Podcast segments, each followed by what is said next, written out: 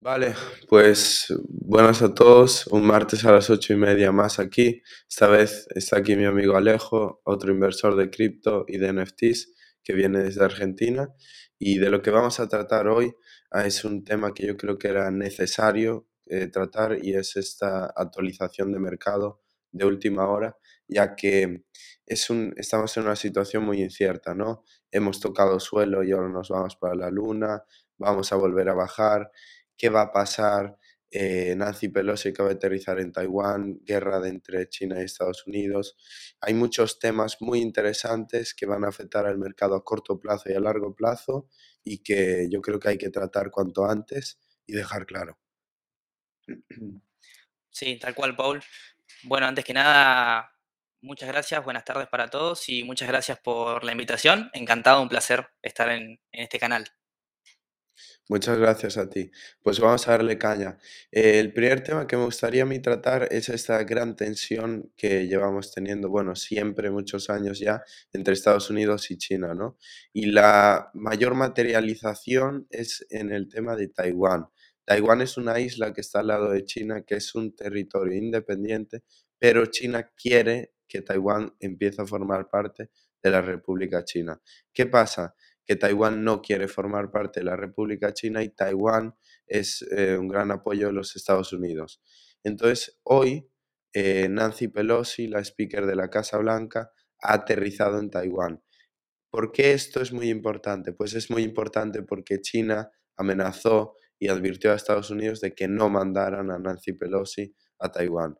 Aun a pesar de estas amenazas y estas advertencias, ella ha aterrizado allí, por ahora no ha pasado nada, pero ya veremos si cómo se materializa esto, si empieza el conflicto entre Taiwán y China, entre China y Estados Unidos.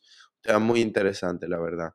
Y un dato curioso es que esta movilización de Nancy Pelosi a Taiwán para esta reunión ha costado unos 90 millones al gobierno americano. ¿Por qué? ¿Por qué ha costado tanto?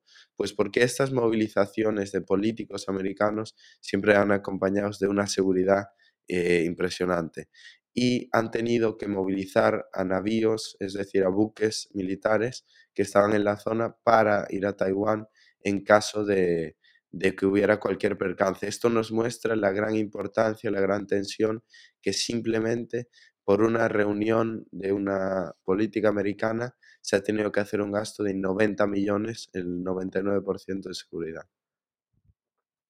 Sí, tal cual. No, es un tema muy, muy complejo eh, que espero que se desencadene de la mejor forma posible, ¿no?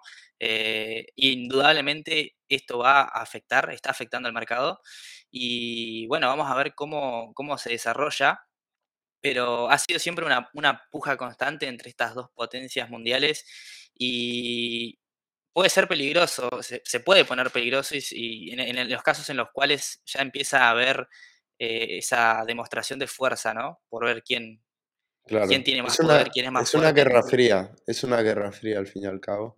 Y lo hemos visto también con Rusia, ¿no? Rusia aliado de China, entonces eh, Estados Unidos se pone la parte de Ucrania. Es esta guerra fría constante que estamos viviendo, pero que podría materializarse directamente aquí con Taiwán. Taiwán es muy, un territorio muy valioso, muchísimas fábricas de semiconductores, de chips, eh, tecnología muy avanzada y, es eso, es un, territorio que está al lado de China, que China quiere absorber y que Estados Unidos directamente es aliado de. Así que puede dar salida a un conflicto directo muy, muy fuerte. Eh, leyendo aquí un poco los comentarios, Radu nos pone que ha salido un, un comunicado de la chica. Entiendo que, que hablas de Nancy Pelosi. Luego por aquí, Alejandro, estamos en Ascuas, un mercado que nunca ha llegado a descontar. Ah, nadie se esperaba una provocación, veremos cómo termina. Ojalá haya final feliz. Sí, no, no tenemos ni idea de lo que va a pasar. A ver, por ahora eh, está todo yendo más o menos bien, ¿no? Nancy Pelosi ha aterrizado, un poco también marcando territorio, ¿no? Dándoles igual las amenazas de los chinos, aún así mandan a Nancy Pelosi, aterriza buenas familia, aquí un día más, gracias Yonai, un día más aquí. Y bueno, ya eh, moving on al siguiente tema eh, de actualidad, esto es una noticia súper, súper reciente, muy, muy interesante, es que Gucci acepta ApeCoin como forma de pago para tiendas físicas, si no me equivoco, en Estados Unidos, algunas seleccionadas, y es, es una locura. ApeCoin en Gucci, ¿no? Gucci es una marca de muchísimo renombre, eh, es una marca así como antigua, ¿no? Ah, con una legacía y que acepte ApeCoin. Yo lo veo como una movida de marketing más que nada, más que por otra cosa, porque no veo mucha gente que vaya a usar ApeCoin para comprar, no veo que esto le vaya a generar muchas ventas, lo veo como una movida de marketing. Yo creo que muchas de estas tiendas de lujo que se están metiendo en el Web3 es por marketing, por expandir en Twitter, por dar una imagen joven, etcétera. Y algo muy interesante que me parece que lo querías tratar tú, Alejo, es esto de Tiffany. Tiffany, esta empresa tan famosa de diamantes que ha lanzado su proyecto NFT, proyecto NFT con un precio de 30 Ethereum, en el que solo dueños de CryptoPunks van a poder comprarlo y vendrá con un físico, tu CryptoPunk físicamente, con un collar de Tiffany con diamantes. ¿Qué te parece, Alejo? Sí, tal cual. Eh, me parece increíble, increíble que se estén, de la forma en la cual se están introduciendo a Web3 estas marcas de lujo, marcas de exclusividad que al fin y al cabo representan el estatus máximo alrededor del mundo. Em, el tema de Gucci con, con Ape, la verdad que me parece coincido con vos, Paul, en que debe ser estrategia de marketing pura, pero bueno, al fin y al cabo es algo que al ecosistema de Yuga Labs, de Borape, le sirve, le, funciona también, es como un win-to-win. Y hablando un poco de lo que es Tiffany, la verdad que también increíble, van a ser 250 collares en total, van a estar limitados a ese número. Eh, únicamente, como vos bien decías, para los holders de CryptoPunks. Em, y bueno, hubo bastante, la comunidad respondió a, esta, a esta, noticia. Eh, hubo muchas críticas en cuanto a que el precio era muy elevado, otros que estaban a favor, digamos, de, estaban de acuerdo en que el precio sea de esa forma. La verdad que, bueno, el collar va a ser, obviamente, de un lujo total de, oro rosa o oro amarillo, dependiendo de 18 quilates, dependiendo del, del CryptoPunk y la, paleta de colores de tu, de tu NFT. Pero, pero bueno, en cuanto a las opiniones, eh, Tiffany al fin y al cabo es una marca de lujo, es una marca que representa estatus tiene un mercado, evidentemente, y sabe cómo apuntar a ese mercado. No sé qué, qué, opinión te merece a vos, Paul. Sí, yo la verdad que el precio no me parece para nada caro, porque tenemos que pensar que quién es el cliente de esto, gente con mucho dinero, gente con mucho dinero que 50.000 por una joya, pues tampoco le debería ser tanto. Y hemos de pensar que es una pieza 1-1 de Tiffany, que Tiffany es la marca de joyas más famosa del mundo con más renombre. Y es una pieza 1-1. Es como si yo ahora quiero que me hagan un Mercedes 1-1. ¿Cuánto me vale eso? ¿Cómo puedo conseguir eso? Imposible. O una sudadera de Louis Vuitton que sea 1-1 a mí, hecha por Louis Vuitton, no un custom mío, sino de fábrica de Louis Vuitton, one-to-one para mí. Es algo de verdad que a mí no me parece para nada un precio caro. Lo que no sé, no, no sé hasta qué punto eh, van a conseguir vender los 250 porque la comunidad CryptoPunk es una comunidad muy low-key, que no está muy activa, muchos CryptoPunks perdidos, mucha gente que se ha quedado en el pasado. Entonces no sé hasta qué punto van a conseguir venderlos todos. Estoy seguro que si fuera con Board Apes, que vamos, de una, pero claramente no es lo mismo hacer un Board Ape que un CryptoPunk, que es mucho más simple. Hablando de esto, eh, tenemos un amigo en común, que es Luis, que Luis, un máquina de aquí de España, que minteó CryptoPunks, minteó, si no me equivoco, sobre 10, y lo tendremos aquí en el podcast, un chico que ha minteado CryptoPunks. Esto sí que es cero OG de verdad, y él os contará su historia, que es muy, muy interesante. Aún tiene unos cuantos, y muy poca gente puede decir, ¿no? Que yo he minteado un CryptoPunk, que fue gratis el mint, por cierto. Sí, tal cual. Eh, como vos decís, al fin y al cabo un CryptoPunk te da ese, ese nombre de, OG absoluto y, y la verdad que yo creo que puede llegar a sorprender la colección, puede llegar a sorprender, es complicado, igualmente no recuerdo por, por CryptoPunk eh, cuántos collares podías solicitar? Porque sé que además te va a llegar el, N- el- el NFT eh, representativo del collar de, de Tiffany, la versión digital, digamos. No recuerdo si había un límite por, por cartera o por CryptoPunk en cuanto a la compra, pero, pero bueno, que ojo que puede, puede sorprender igual. 250 me parece, además hablando del precio, de que es algo de lujo, algo top. A mí me parece eh, muy top, muy top. Yo, pues yo en, en mi situación, en la situación, no estoy en esa situación de tener tanto dinero ni tener un CryptoPunk, pero por ejemplo, a mí mi Mutant, que me gusta mucho, si tuviera un Bored Ape que me gusta mucho y tuviera mucho dinero, a mí me fliparía poder coger, conseguir un custom One One de Tiffany. Me parece un, un lujo, es otro verdad. nivel. Sí, Es, es muy top. sí, Es un es collectible que es lo de lo más top que se puede tener. Pasando de esto, ¿qué otra noticia nos tienes por ahí preparadas, Alejo? Bueno, hablando de un poco, vos mencionabas eh, el Mutant, se está viendo bastante la necesidad en el mercado en, en general de, del alquiler de NFTs. No sé qué, qué opinión, antes de la noticia, si querés, me puedes dar tu opinión en cuanto a, a- a qué opinás respecto de, de poder alquilar eh, tu NFT, tu, tu derecho de marca de alguna forma. La- los IP dices, ¿no? Sí, Eh, pues la verdad es que es un tema muy difícil, la verdad. Mucha gente es como, pues mi IP de mi Bored Ape me va a hacer rico, tal. Luego otra gente dice que hay varios problemas. De hecho, yo he leído eh, artículos que dicen que es uno de los mayores problemas que puede atacar a Bored Ape, es esto de que todo el mundo tenga acceso al IP. ¿Por qué? Porque si yo ahora mismo con mi Bored Ape o con mi Mutant, eh, ponte que me pongo a hacer eh, licencio a Primark o ropa muy muy barata y empiezo a más vender camisetas con Bored Apes por 5 euros, por 6 euros. Esto a la imagen de Bored Ape le va a fastidiar porque ya no es una marca de lujo si todo el mundo, si muchísima gente puede comprar una camiseta con un Bored Ape por 5 por 6 euros. Y esto es el, como el contrapunto, ¿no? De esta descentralización de la IP y de que cada uno pueda hacer lo que quiera con ella.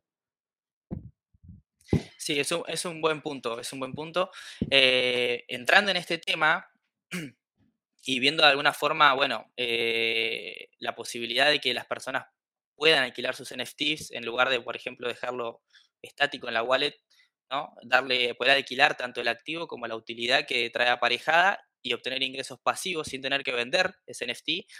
eh, comenzaron a ingresar algunas marcas, entre ellas un, un exchange que se llama Crypto Exchange XPO, Em, XPO está lanzando una audición de Ape, no sé si lo, escuchaste, pero como, parte de un plan en el cual quieren seleccionar un embajador de la marca, del exchange.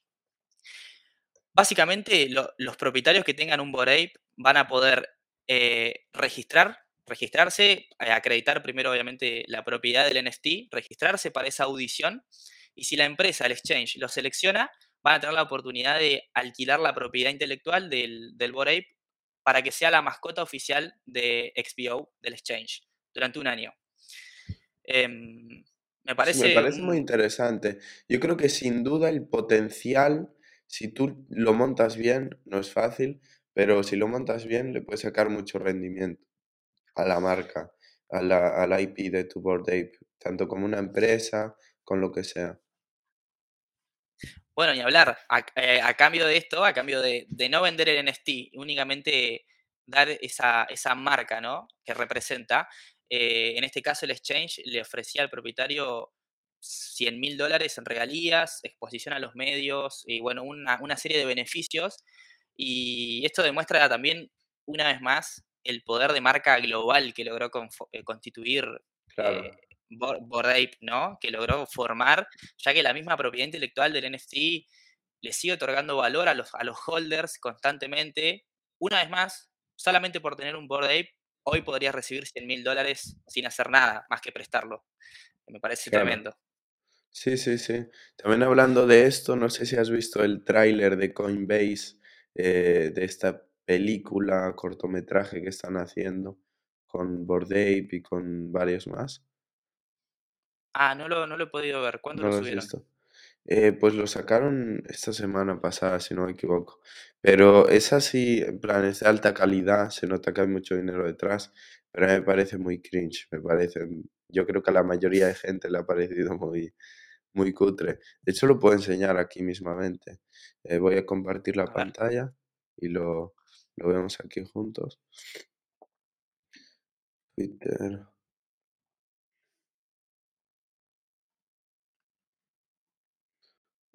Mm. Está en Coinbase normal, si no me equivoco. Mm. Media. ah, Coinbase normal o Coinbase NFT. Debe ser en Coinbase NFT.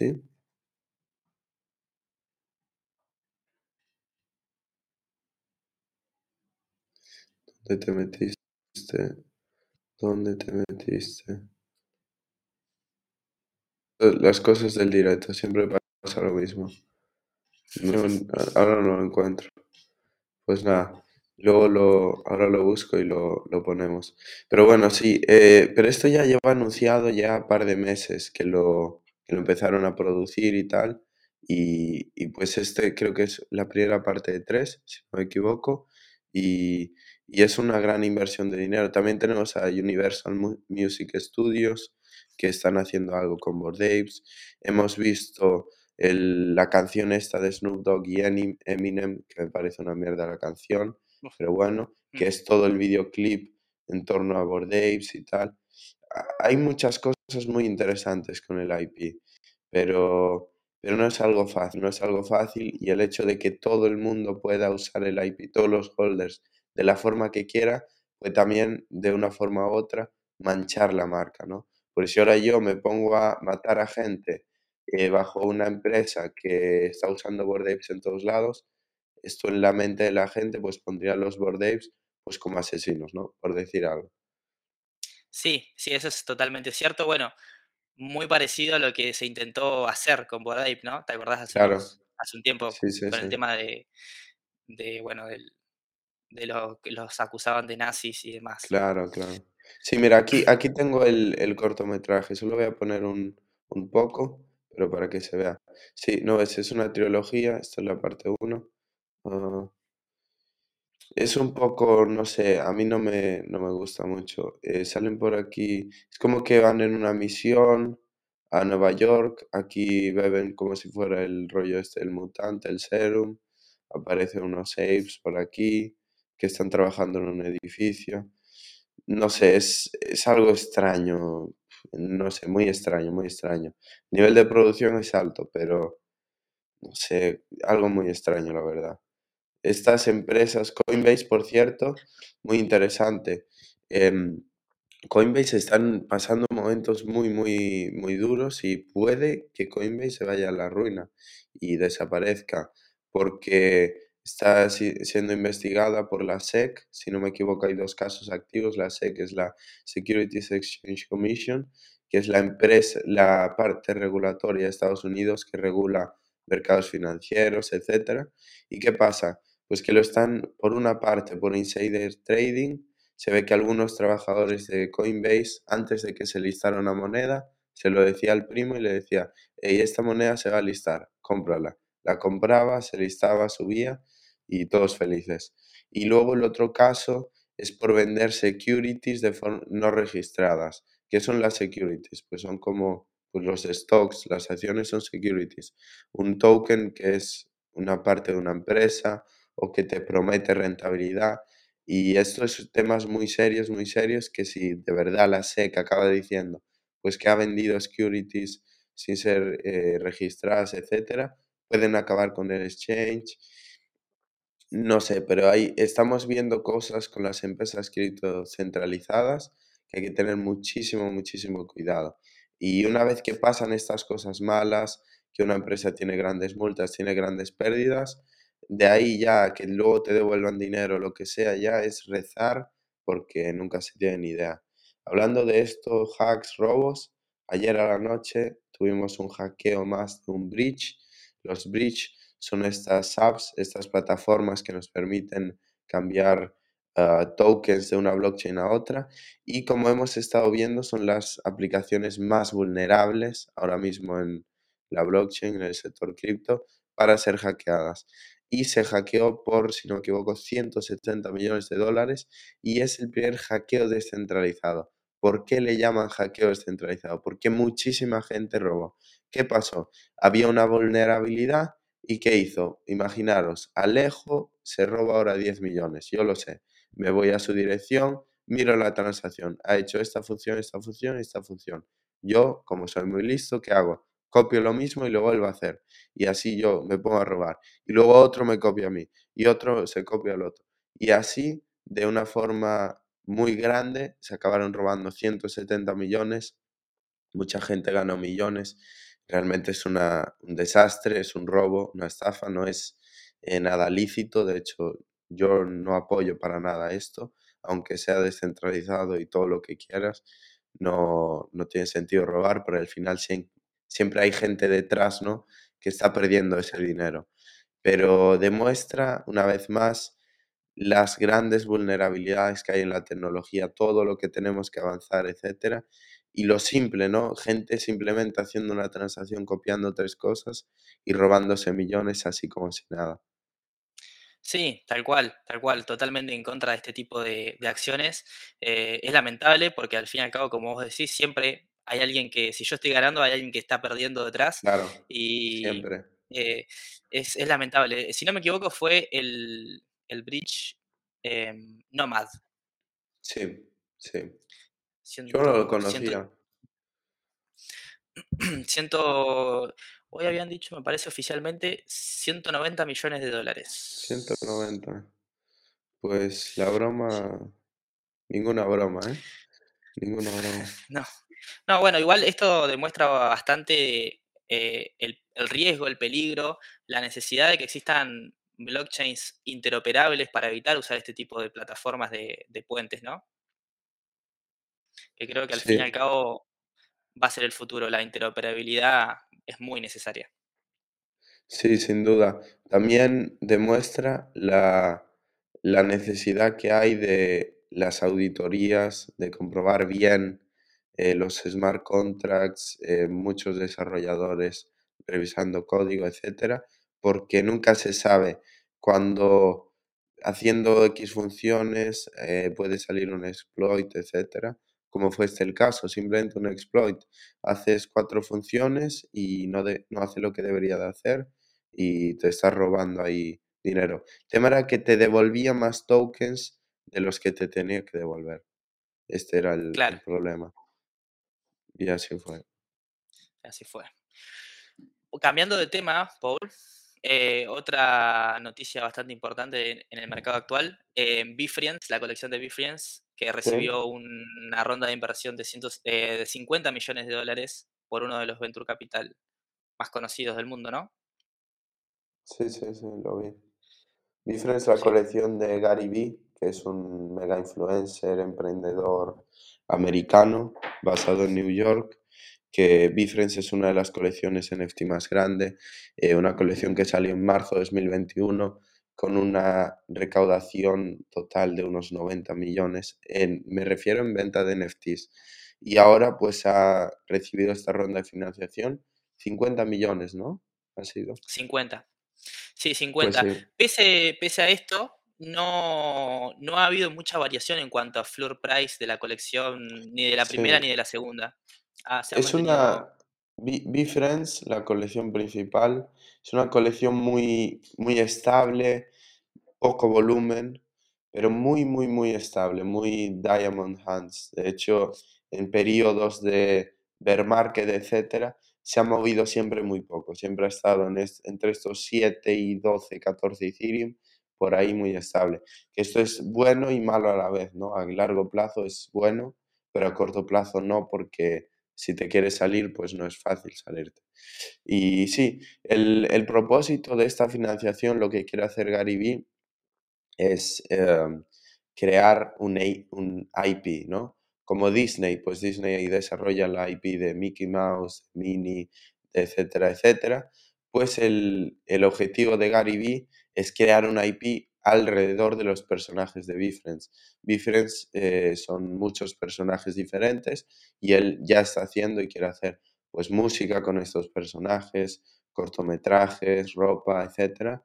Y bueno, yo lo veo como algo muy ambicioso, muy, muy difícil, porque al final crear una IP, pues que a la gente le guste estos personajes, que pague por cosas de ellos, es muy difícil, pero si funciona bien, al final es un dinero que es una locura.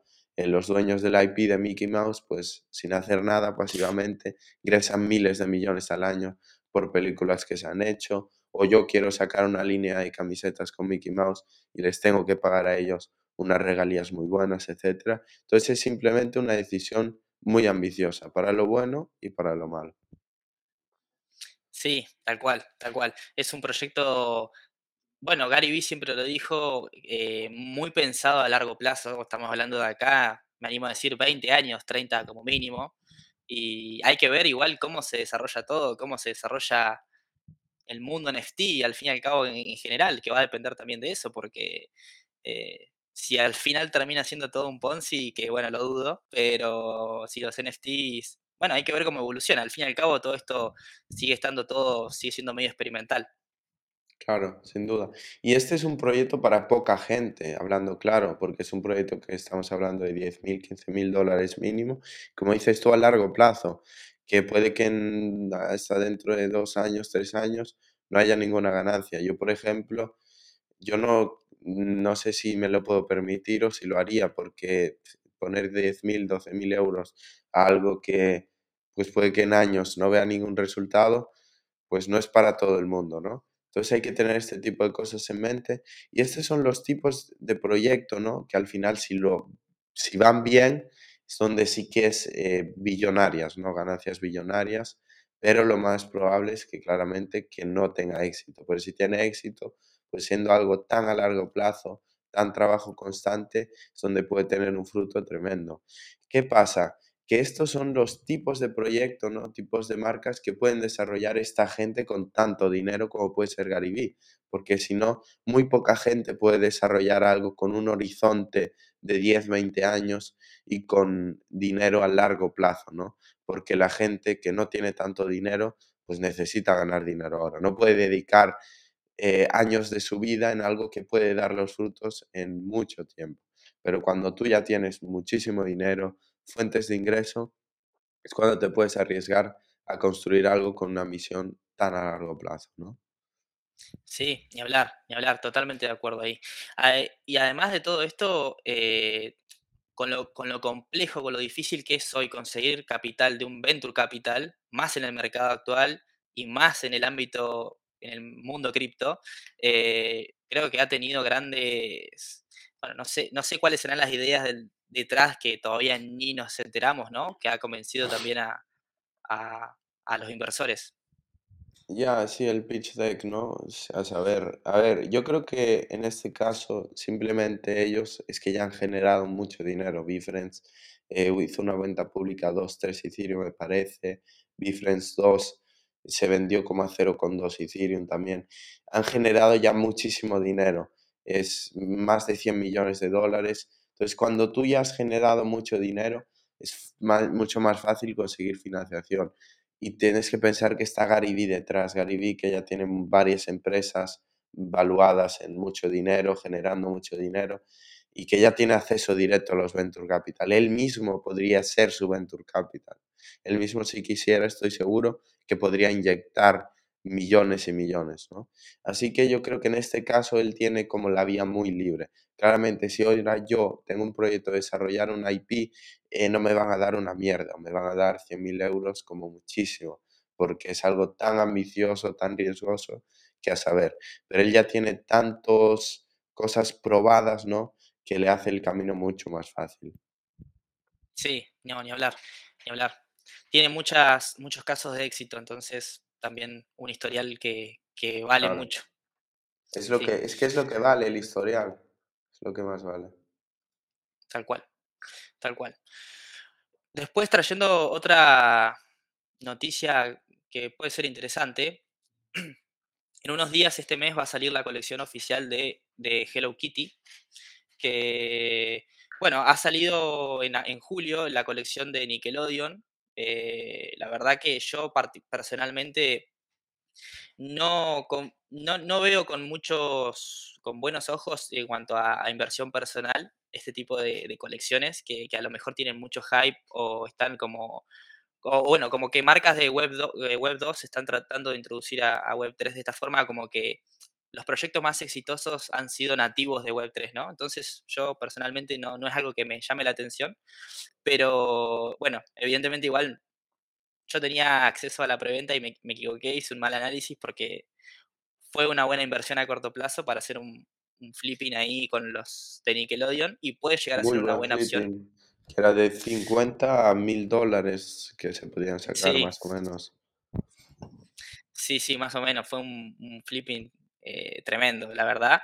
Eh, ahí, bueno, cometí un error, pero bueno, em, pensándolo desde este punto de vista en el cual tuvo buen volumen la colección, se desenvolvió bien porque generó esa nostalgia en el mercado, esa, esa cultura de, la gente y bueno, tuvo, tuvo buen impacto.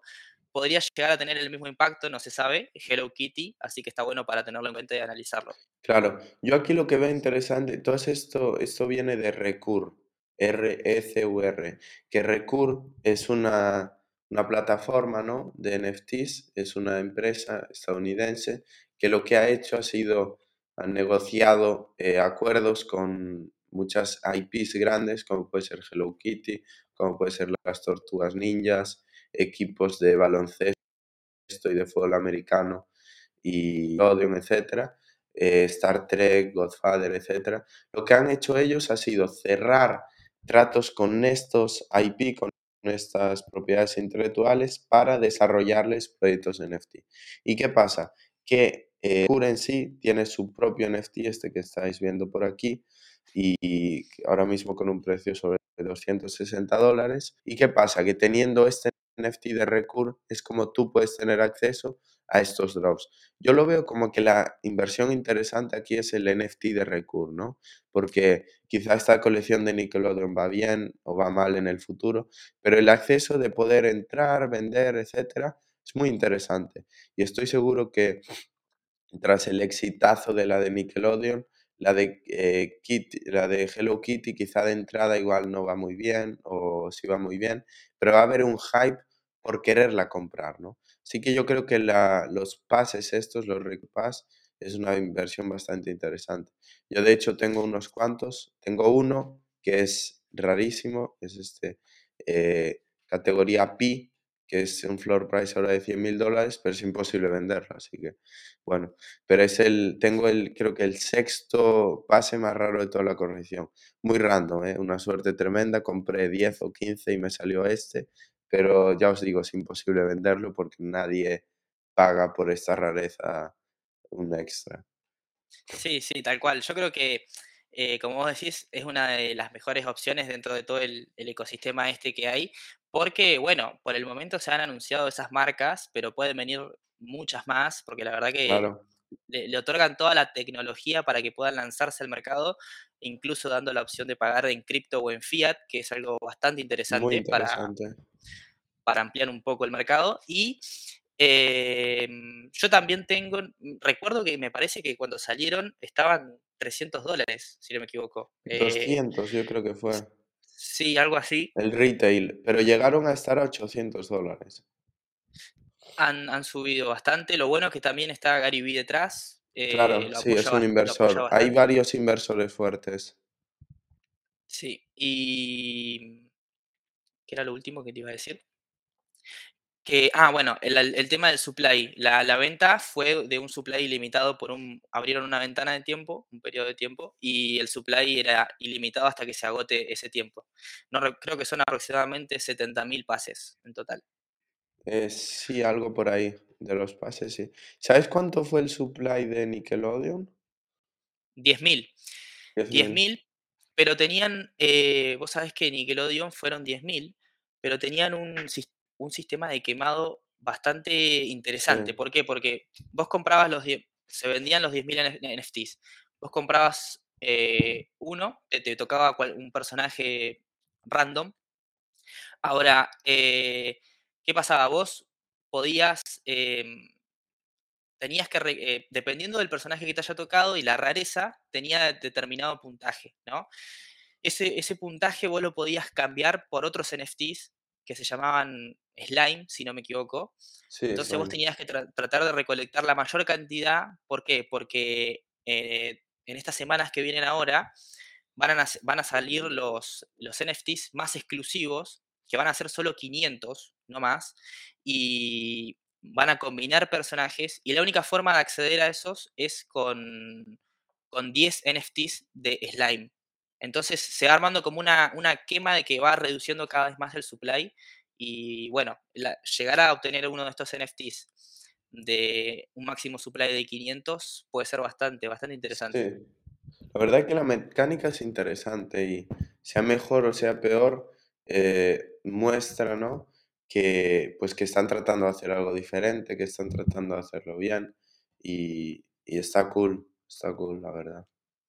Sí, sí, ni hablar. Ni hablar. Aparte, es al fin y al cabo una. En, en OpenSea, mm, el volumen ya creo que pasó los. No sé si llegó a los 3 millones de dólares en volumen.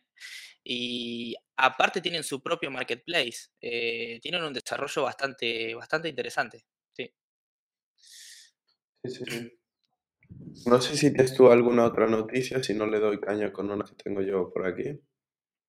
Eh, no sé si hablaste en algún charlando anterior, porque no es muy actual, pero, pero bueno, en, en julio hubo la, la demo de Otherside.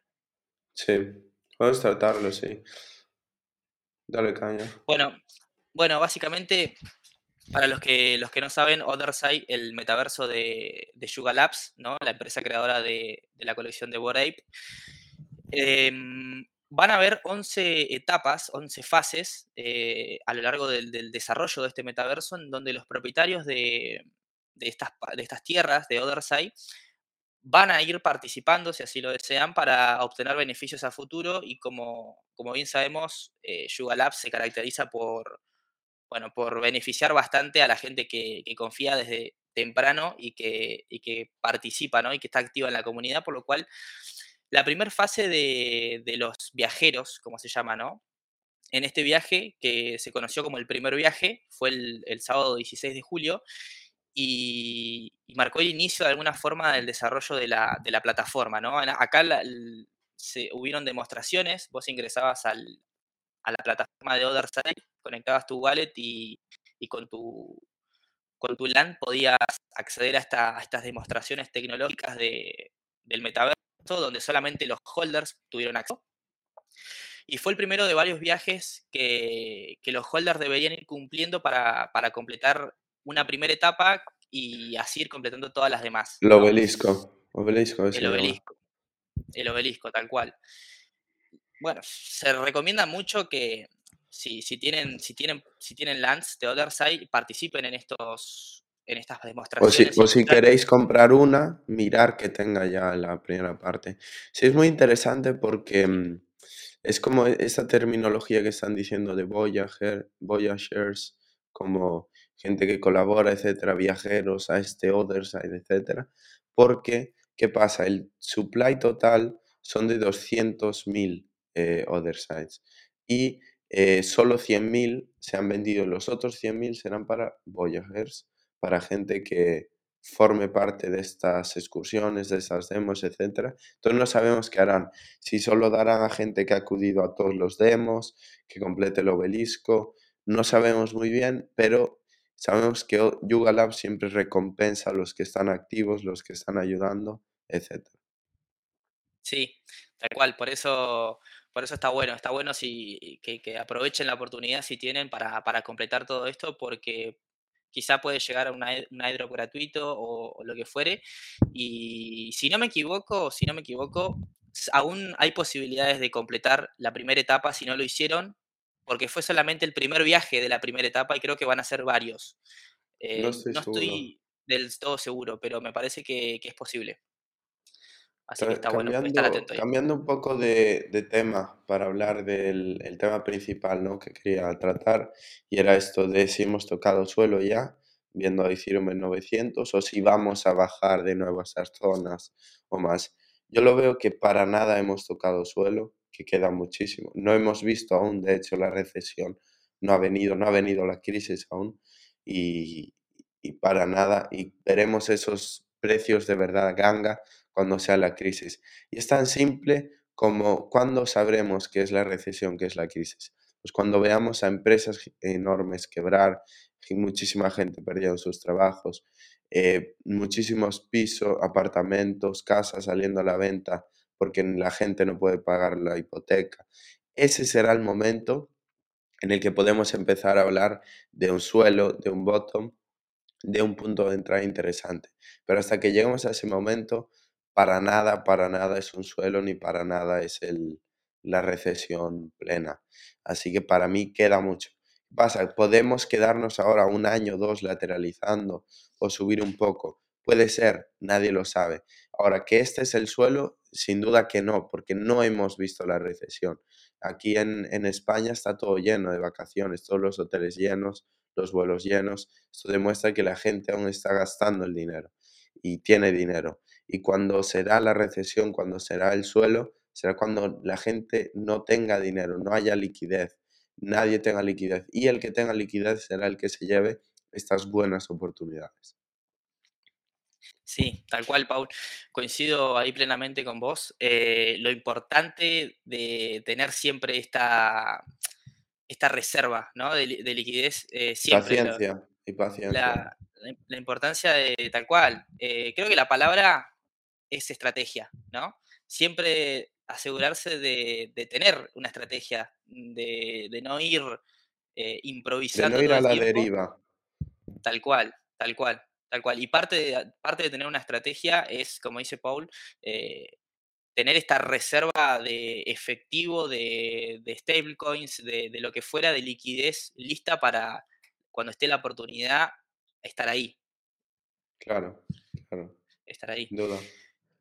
Sin dudas. Y, bueno, igualmente creo que el mercado, el mercado cripto ya, como dice Paul, viene, viene cayendo en picada y, no es el suelo, pueden venir tiempos, tiempos, tiempos peores. Pero, pero bueno, igualmente creo que felicítense a ustedes mismos, a los que están viendo este video, por estar acá, porque creo que la mayoría, de el 80% de las personas ya abandonó el, espacio cripto en estos meses. No sé qué opinas vos. Sí, sí, sin duda, sin duda, vamos. Ahora ya las cripto ya son una estafa, a nadie le importa ya ya la mayoría, los retails, el 90% ya para nada siguen aquí, pero para nada. Ese cuñado familiar, primo, amigo que estaba en las cripto ahora ya, ya se ha olvidado, ¿no? Ya ha asumido su pérdida, ya ha asumido que las cripto son una estafa y que, que no va a perder más tiempo. Tal cual, sí, tal cual. Bueno, yo en realidad eh, creo que nadie, nadie sabe qué va a pasar, nadie sabe cuándo nadie va, sabe. Eh, lo que yo sí sé, o por lo menos tengo la convicción de que, de que, de que va a pasar, ¿no? O sea, va, a bajar, va a tocar suelo y va, a volver a, recuperar. Eh, digamos, la tecnología está cambiando las reglas del juego más allá de, lo especulativo. Y claro, el tema, el tema es que las, las cripto eh, son un activo riesgoso. ¿Eso qué es decir? Que es un activo como puede ser eh, una acción de Tesla, una acción de Nvidia. Es un activo tecnológico que lo que hace es copiar el Nasdaq eh, y se mueve en torno al Nasdaq. Que hay un escenario macroeconómico malo, las cripto bajan. Que hay un escenario bueno, las cripto suben. Da igual que Ethereum tenga más adopción, que ahora con el 2.0 sea mejor, sea peor. Si al final el escenario macroeconómico es malo, la gente no tiene dinero, eh, hay una crisis tremenda, pues las criptos se van a ser afectadas. Sí, ni hablar, ni hablar. Toda la, situación macroeconómica, sin dudas que afecta, afecta a todo, a toda la economía y, el mercado de cripto no, va a estar alejado de eso. Eh, lo que yo sí creo es que la gente no debería de perder el interés ante estas caídas y porque el, número deja de subir, empieza a bajar y ya deja de ser lo, que pasa es que si estás aquí todo, si te estás dedicando horas al mundo cripto, no tiene que ser para invertir económicamente, sino tiene que ser para construir algo, para trabajar en algo, para invertir muy a largo plazo. No tiene sentido eh, estar aquí tirándose horas esperando a duplicar el dinero mañana, etc. Y esa es la gente que se acaba rayando, eh, se acaba rompiendo la cabeza, etc. Tú estás aquí todos los días, no te debería importar que mañana sube, que mañana baje, etc.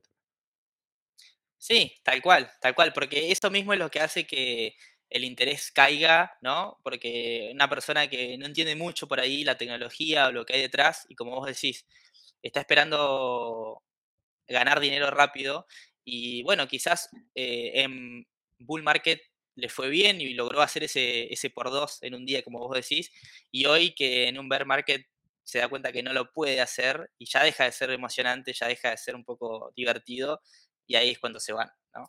Entonces, tal cual, lo, lo- lo mejor ahora es, eh, creo yo, ¿no? Mi opinión, armar una buena estrategia, eh, tener una buena reserva de liquidez lista para cuando la, esté la mejor oportunidad ahí, poder cazarla, y el resto del día no estar mirando los gráficos todo el día y sino ponerse a construir, si, si nos gusta Pero hay esto. que preocuparse de tener una fuente de ingresos, de generar dinero por una parte. Eso es lo primero. Luego ya el dinero que te sobra, pues lo puedes invertir o lo que sea.